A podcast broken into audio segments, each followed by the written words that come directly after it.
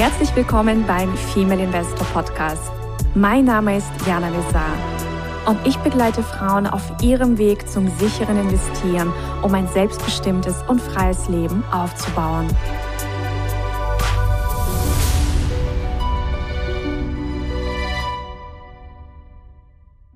Hallo liebe Investorinnen und zukünftige Investorinnen. Wir begrüßen euch zu einer neuen Folge Aktien Melange to go und ich begrüße erstmal die wundervolle Susanna. Ich hoffe, du hattest frohe Ostern. Oh ja, wir hatten ganz zauberhafte, entspannende Ostern. Wir haben zwar keine Ostereier gesucht, aber dafür haben wir Burgerbrötchen und Burgerleibchen gesucht. Sehr schön. Bei uns gab es auch keine Eier, also höchstens in Form einer Eierspeise, aber wir haben keine Eier gesucht. Der Kleine ist noch zu klein dafür. Ja. Ähm, aber sicherlich, wenn er ein bisschen größer ist, dann werde ich auch mit ihm Eier färben und wir werden Eier suchen und alles, was so dazu gehört. Wir genau. waren eher jetzt, ähm, ja, haben schöne Ausflüge gemacht. Ja, das habe ich gesehen auf Instagram. Genau. Und in der heutigen Aktienmelange to go Folge, ihr Lieben, wollen wir das fortsetzen, was wir letzte Woche aufgehört haben. Und zwar letzte Woche haben wir ja über die Insolvenz von der Silicon Valley Bank gesprochen, über die Hintergründe, wie es dazu gekommen ist. Und heute schauen wir uns eine Insolvenz an von einem US Corporate, also von einem, ja, von einem ganz normalen Unternehmen, quasi von einer Nichtbank. Und die Rede ist von General Motors. Ja, General Motors, ich glaube, jeder Mensch da draußen kennt diese Firma. Das ist der weltweit größte Autobauer oder war zumindest bis 2009. Und ja, tatsächlich ist es dann aber 2009, also im Juni 2009, zu einer Insolvenz gekommen. Genauer gesagt sind sie ja in so ein Verfahren äh, reingegangen. Das nennt sich äh, Chapter 11 in Amerika. Das ist quasi eine Art, ja, Konkursverfahren, Gläubigerschutzverfahren. Das werde ich ähm, gleich auch noch ein bisschen genauer erklären. Und ja, das Unternehmen gab es auch sehr, sehr, sehr, sehr viele Jahre, also über 100 Jahre. Es wurde 1908 ähm, gegründet. Und es ist ja für mich immer sehr interessant, wenn ich dann von so einer Pleite höre, egal ob das eine Bankenpleite ist oder eben von einer, von einer Corporate-Pleite. Wie waren die Zahlen, bevor es dazu gekommen ist? Denn das, was wir ja ständig äh, machen als Investorinnen, wir schauen uns Zahlen an. Und Zahlen sind wundervoll, weil sie uns so viel verraten und weil sie uns schützen. Das heißt, wenn ich mir zum Beispiel die Zahlen anschaue von General Motors vor der Insolvenz, ja, weil nach der Insolvenz gab es dann, das werde ich auch gleich nochmal erläutern, eine ganz neue Wertpapierkennnummer. Das heißt, ich musste mir jetzt die ganz, ganz alte Wertpapierkennnummer raussuchen und mir die Zahlen dazu nochmal anschauen, um diese Zahlen jetzt alle hier äh, zu präsentieren. Ähm, aber das ist, das war auf jeden Fall die Mühe wert. Also, was wir hier einmal feststellen, ist, das Unternehmen war nicht mehr profitabel. Das heißt, 2008, also 2009 war dann ähm, eben die Insolvenz und 2008 hatten sie einen Verlust von gerundet 31 Milliarden US-Dollar. Und die waren seit 2005 nicht mehr profitabel. Das heißt, seit 2005 bis 2008 hatten die Verluste angehäuft im Wert von um die 80 Milliarden US-Dollar. So, das ist jetzt mal das Erste, ja, weil wir schauen ja immer bei unseren Companies, ja, also sind sie profitabel? Wie verdienen sie überhaupt Geld? Wachsen sie? Wachsen die Umsätze? Wachsen die Gewinne? Wächst der Cashflow? War hier alles überhaupt nicht gegeben. Wenn wir uns die Bilanz anschauen, dann stellen wir fest, negatives Eigenkapital. Wir sehen Vermögenswerte im Wert von, ich sag mal, gerundet 80 Milliarden, Schulden in Höhe von 170 Milliarden. Das heißt, wir sehen eine Überschuldung. Wir sehen auch, dass das Geld richtig, richtig, richtig knapp ist. Also, dass sie wirklich kurzfristig Gefahr laufen, ihre ja, Rechnungen nicht mehr zahlen zu können. Und an was, woran können wir das erkennen? Unter anderem an zwei von mir heißgeliebten Ratios. Und zwar der Current Ratio und der Cash Ratio.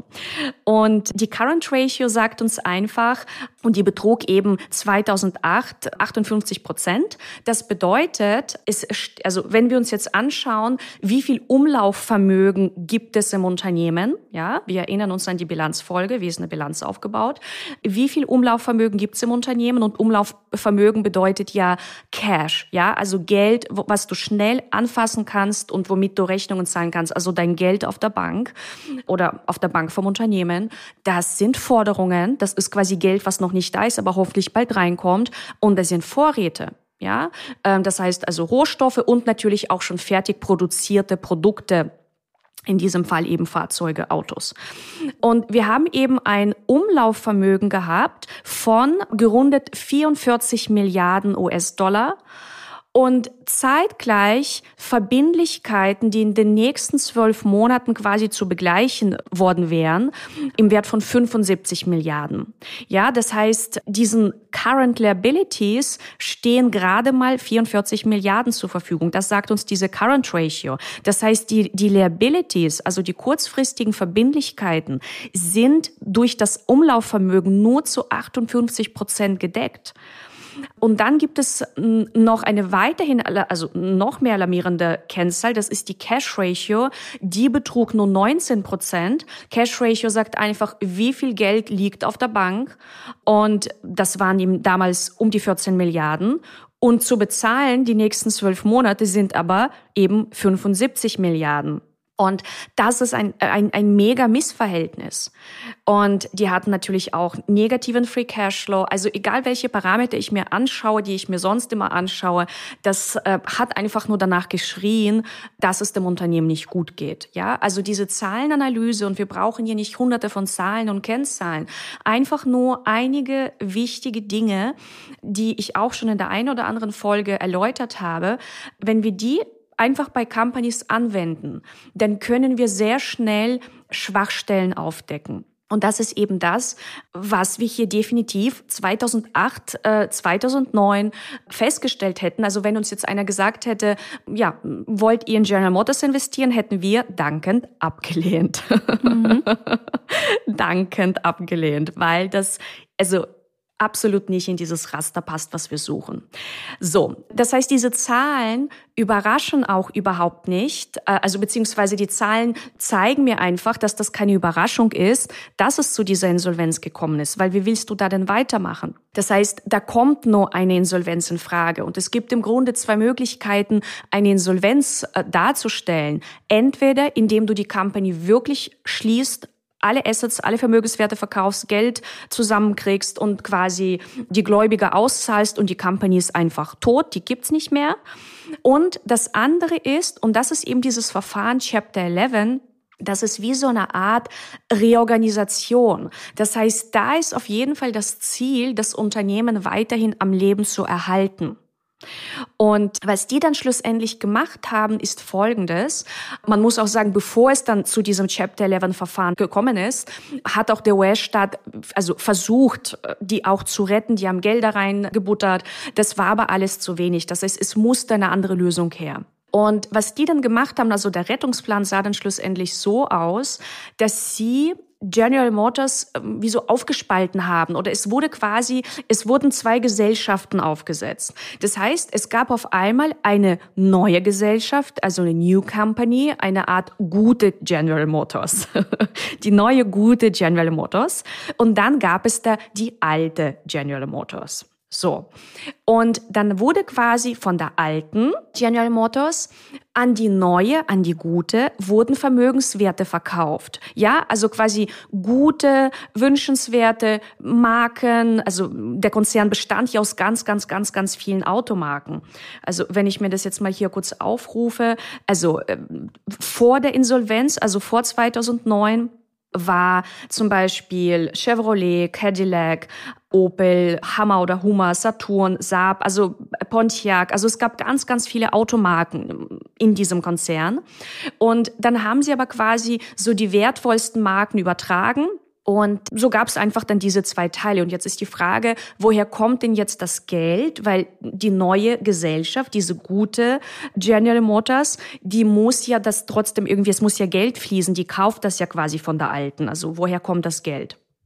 Und das Geld kommt tatsächlich von der US-Regierung. Also das war damals unter Barack Obama. Und er ist da quasi, also hat da auch noch mehr Geld reingegeben. Ähm, das heißt, insgesamt wurde der Konzern, ich glaube, mit 50 Milliarden gestützt. Und für den Part, den quasi die US-Regierung reingegeben hat, haben die aber auch Anteile bekommen. Und zwar 60 Prozent der Anteile an der neuen General Motors hat dann quasi die US-Regierung bekommen. Dann war da noch Kanada, also die kanadische Regierung hat auch noch Anteile bekommen, weil die haben auch Geld dazu gegeben, und zwar im Wert von 12 Prozent. Und dann gab gab es noch 17 Prozent der Anteile gingen dann noch an eine Gewerkschaft, also Automobilarbeitergewerkschaft UAW. Ja, das war mal so der Rettungsplan und das Wichtigste jetzt für uns Investorinnen und Investoren. Die Altaktionäre haben ihr Geld verloren. Ja, das heißt, wenn ihr das Wort Chapter 11 hört, dann bedeutet das meist, dass die Altaktionäre Geld verlieren. Ja, die neue Gesellschaft war dann natürlich reorganisiert. Sie hatte weniger Schulden. Das, also die Zahlen waren viel besser. Also denen gelang auch eine gute Reorganisation. Und was man auch trotzdem sagen muss, äh, viele Arbeitsplätze konnten ja trotzdem auch erhalten werden. Also es ist, man muss das immer aus verschiedenen Perspektiven beachten. Ja, so eine so eine Chapter 11 Restrukturierung oder Reorganisation. Aber Fakt ist, wir sind ja hier in einem Börsen- oder Aktienpodcast und wir wollen möglichst gute Unternehmen finden für unser Portfolio. Und da ist es einfach so, dass Chapter 11 für uns definitiv ja, eine schlechte Nachricht ist. Und gemessen an der Bilanzsumme war auch die Insolvenz von General Motors einer der größten Unternehmensinsolvenzen nach Chapter 11. Also weitere Beispiele sind Lehman Brothers, die waren auch unter Chapter 11. Wir haben auch Washington Mutual, WorldCom. Ich nenne auch immer wieder das Beispiel von Hertz, die waren auch unter Chapter 11. Also Fakt ist, man muss einfach ganz genau hinschauen und Unternehmen, die dann tatsächlich in Chapter 11 landen, da kannst du, also davor kannst du dich schützen. Du kannst solche Unternehmen, also wenn du die Zahlen wirklich gründlich analysierst, dann stellst du fest, dass das einfach furchtbar schlechte Zahlen sind. Ja, weil bevor du in Chapter 11 gehst, muss da schon echt einiges zusammenkommen. Und das, ähm, ja, war mir einfach wichtig, mit euch mal zu besprechen, euch das mitzuteilen, dass ihr einfach euch diesen Begriff mal merkt, ja, Chapter 11. Und aber auch die gute Nachricht mitbekommt, man kann sich vor so etwas schützen. Ja, ja, und das auch noch sehr einfach. Und oh, das so auch noch sehr einfach. Zahlen, ja, also die ersten Zahlen mal checken. Ich meine, diese, diese Zahlen, die springen dich ja in der Analyse ja schon richtig an. Da muss man ja nicht einmal genau hinschauen. Aber wenn du schon so eine Verschuldung siehst, dann, ja, dann, dann nimmst du deine Beine in die Hand und suchst dir was Besseres. Es gibt ja in der Automotive-Branche auch ganz viele tolle Companies. Ja, da gibt's äh, schöne Alternativen dazu. Ja, absolut. Und also ich finde, dieses Beispiel zeigt uns auch, weil das war ja der größte Autobauer. Und dass viele ihre Aktien immer noch danach kaufen, was die größte Bank, der größte Autobauer, der größte weiß nicht was ist. Also man verlässt sich so blind auf dieses, oh, das ist doch so ein großer Konzern und die gibt's doch schon seit 100 Jahren. Das ist doch sicherlich ein, ein tolles Unternehmen. Und das reicht aber einfach nicht. Das reicht ja. nicht. Und ja, ihr könnt jetzt gern mal schreiben, ob ihr äh, von Chapter 11 schon mal gehört habt, ob euch das so klar war, was die Konsequenzen sind. Und übrigens, die alte Aktie, die wurde dann umbenannt in Motors Liquidation Company. Ja, Motors mhm. Liquidation mhm. Company. Und die neue, die hieß dann General Motors Corporation. Nee, oder? Ich schaue noch mal, nicht, dass ich euch einen falschen, falschen Namen dann noch nenne, weil die wurde nämlich neu benannt. Moment. Wo habe ich das? Ah, General Motors Company ist die neue und die alte Motors Liquidation Company. So, jetzt haben wir die Namen auch. Okay. Gut, gut beisammen. Name ist Programm dann sozusagen. ja. In diesem Sinne, ihr Lieben, wünschen wir euch einen zauberhaften Tag und verabschieden uns bis zur nächsten Folge. Genau, bis zum nächsten Mal, ihr Lieben. Tschüss. Ciao. Das war der Female Investor Podcast. Für mehr Inspirationen, wie du mit Leichtigkeit zur Investorin wirst, schau gerne auf meine Website www.female-investor.com. Bis zum nächsten Mal, deine Jana.